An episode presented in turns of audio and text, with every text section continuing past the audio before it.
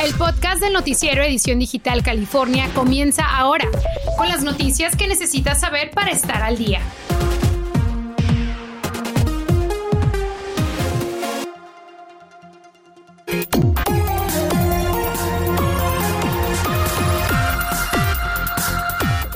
Muy buenas tardes, ¿qué tal? ¿Cómo le va? Como siempre es un gusto saludarles, gracias por acompañarnos.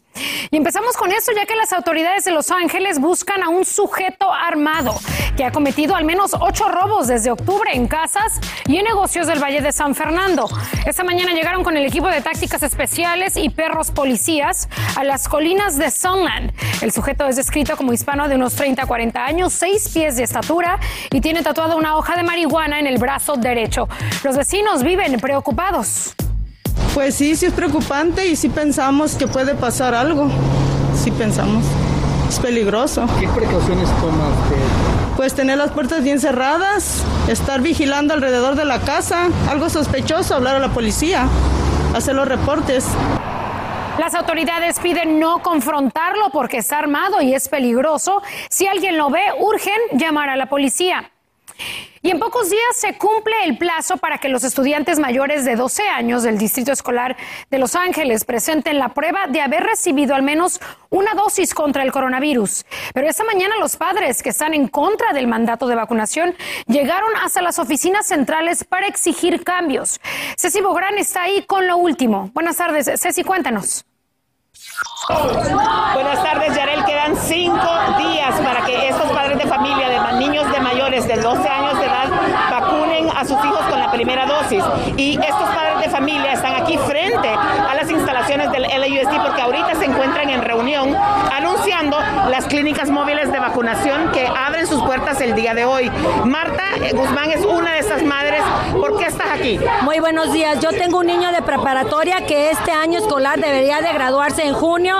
Tengo muchos eh, sobrinos y, y amistades que tienen sus niños en el distrito. No siento que sea justo que este mandato se lleve a cabo en este distrito porque es una ah, vacuna que es aprobada por emergencia solamente. No estaba aprobada por el FDA. Gracias, Marta. Gracias, Marta, por darnos tu opinión. También hablamos con otros padres de familia que tienen una opinión distinta y una madre, Dalia, nos dijo esto. Eh, mi hija tiene 13 y la otra 16 y quieren sacarlos de la escuela porque no quiero dar las vacunas que todavía no están aprobados para esta edad. Cuando los doctores me dijeron cuando estaban recién nacidas que se tenían que vacunar de rubiola y de todas estas enfermedades que ni siquiera uno sabe los nombres, yo las vacuné. Y ahora que están diciendo que de COVID también hay que vacunarse, entonces las vacuno.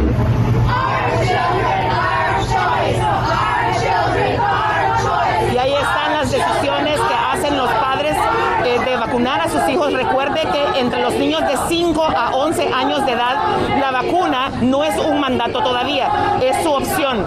Pero para aquellos mayores de 12 años, vamos a ver la gráfica, estudiantes mayores de 12 años, la primera dosis la tienen que tener antes del 21 de noviembre, la segunda dosis antes del 19 de diciembre.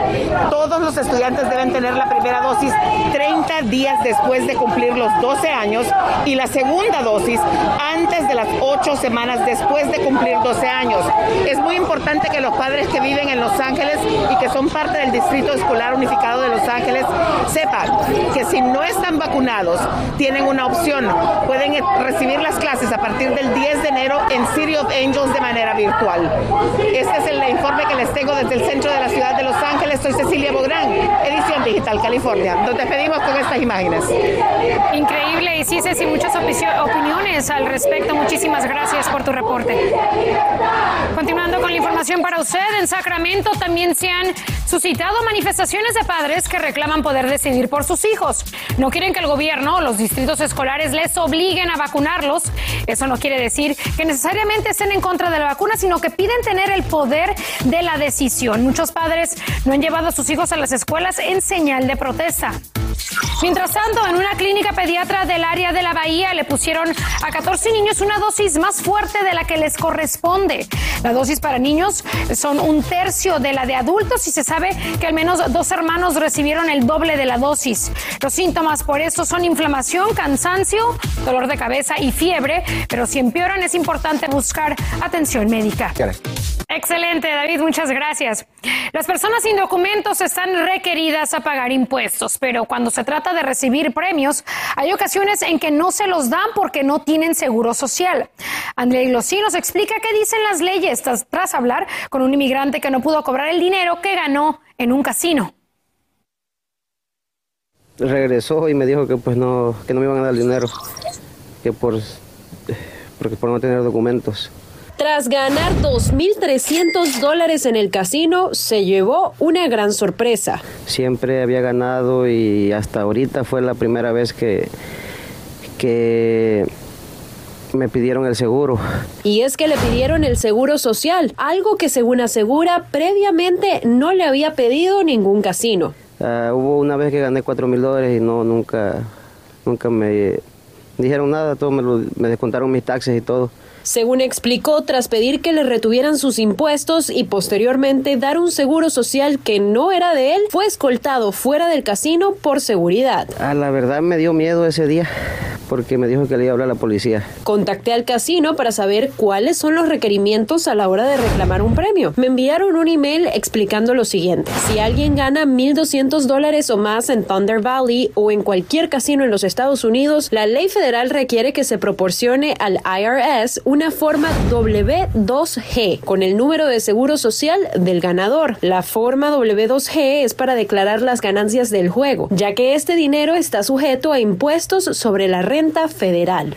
No es justo porque uno va, pierde el dinero, gana, pero eh, entonces sí nos aceptan cuando perdemos. Pero pues cuando ganamos no, se ponen muchas trabas para dar el dinero, la verdad. Ahora, indagué un poco más en esta ley y encontré lo siguiente. Si no se proporciona un número de seguro social, las ganancias deberían poder estar sujetas a una retención adicional del 28% que el IRS cobra de la instalación del juego. Sin embargo, esto no fue incluido en el comunicado que recibí por parte del casino. Pero eso sí, cuando perdemos también agarran el dinero de los ilegales y especialmente ese casino, mucha gente latina va ahí. Envié otro email al casino preguntando por qué en este caso no se aplicó la retención del 28% y aún espero su respuesta. Por ahora, lo mejor es que si va a jugar, pregunte si puede reclamar su premio con los documentos que tenga a la mano. Así es, muchísimas gracias, Andrea. Infórmate de los principales hechos que son noticia, aquí, en el podcast del noticiero Edición Digital California.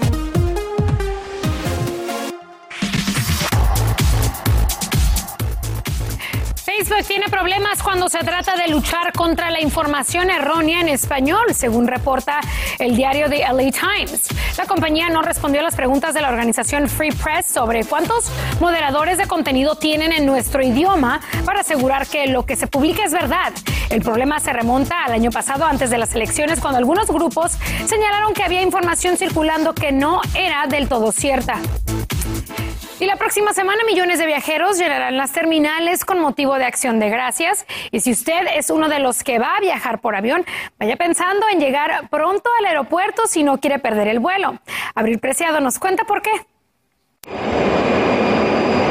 Pienso que va a estar más, este, más, mucha gente, más, más lleno. Obvio, obvio que sí va a haber mucha gente viajando.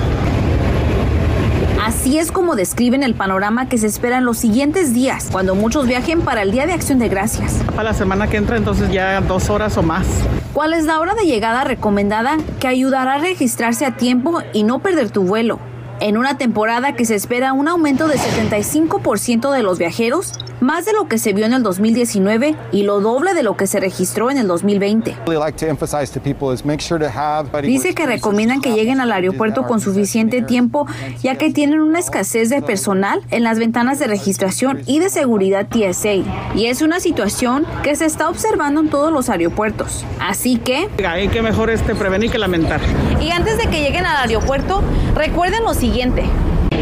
Revisen si su vuelo se ha retrasado visitando sacramento.ero diagonal SMF y hasta la disponibilidad del estacionamiento en tiempo real. Recuerden que el costo de dejar tu vehículo en el estacionamiento cuesta de 12 a 18 dólares por día. Otra opción es llegar en taxi, Uber, Lyft o hasta en el shuttle del aeropuerto. O también pueden hacer lo que hizo la señora Irene. Mi hijo me dejó, mi hijo Camilo me dejó ahorita. Son recomendaciones que te ayudará a tener un viaje tranquilo y seguro. Muy bien, ahí tiene esas recomendaciones. Gracias, Abril, por el reporte. En el último año, el precio de las casas ha subido un 16%. Seguramente usted ya lo ha visto. Expertos en bienes raíces pronostican que los precios no bajarán pronto. El problema se atribuye a la falta de vivienda. Hay pocas casas disponibles en venta para todas las personas que quieren comprar. El 35% de ellas está vendiendo por encima del precio que piden expertos y pues obviamente ellos dicen que ahora es el mejor momento para vender su casa.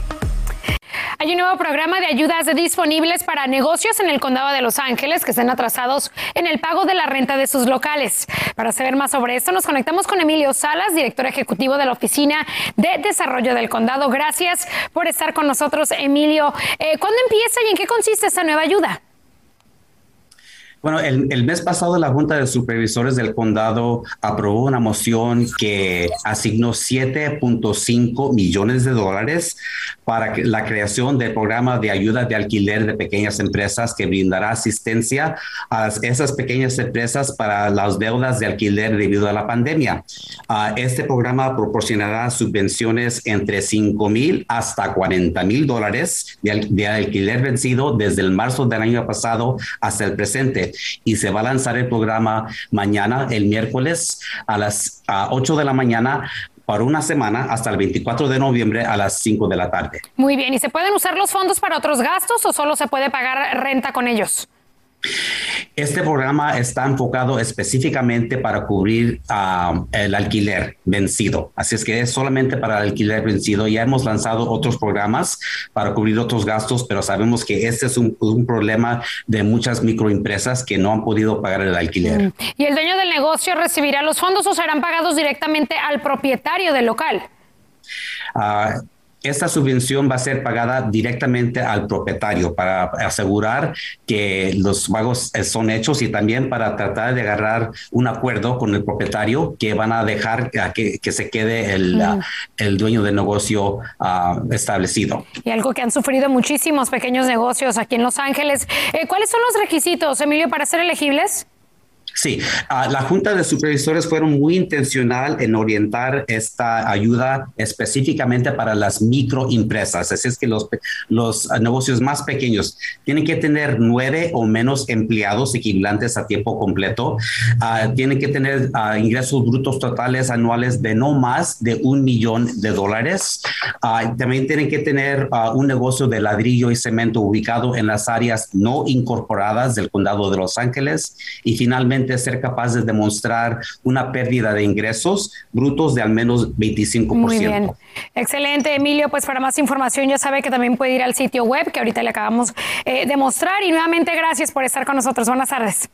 A usted, gracias.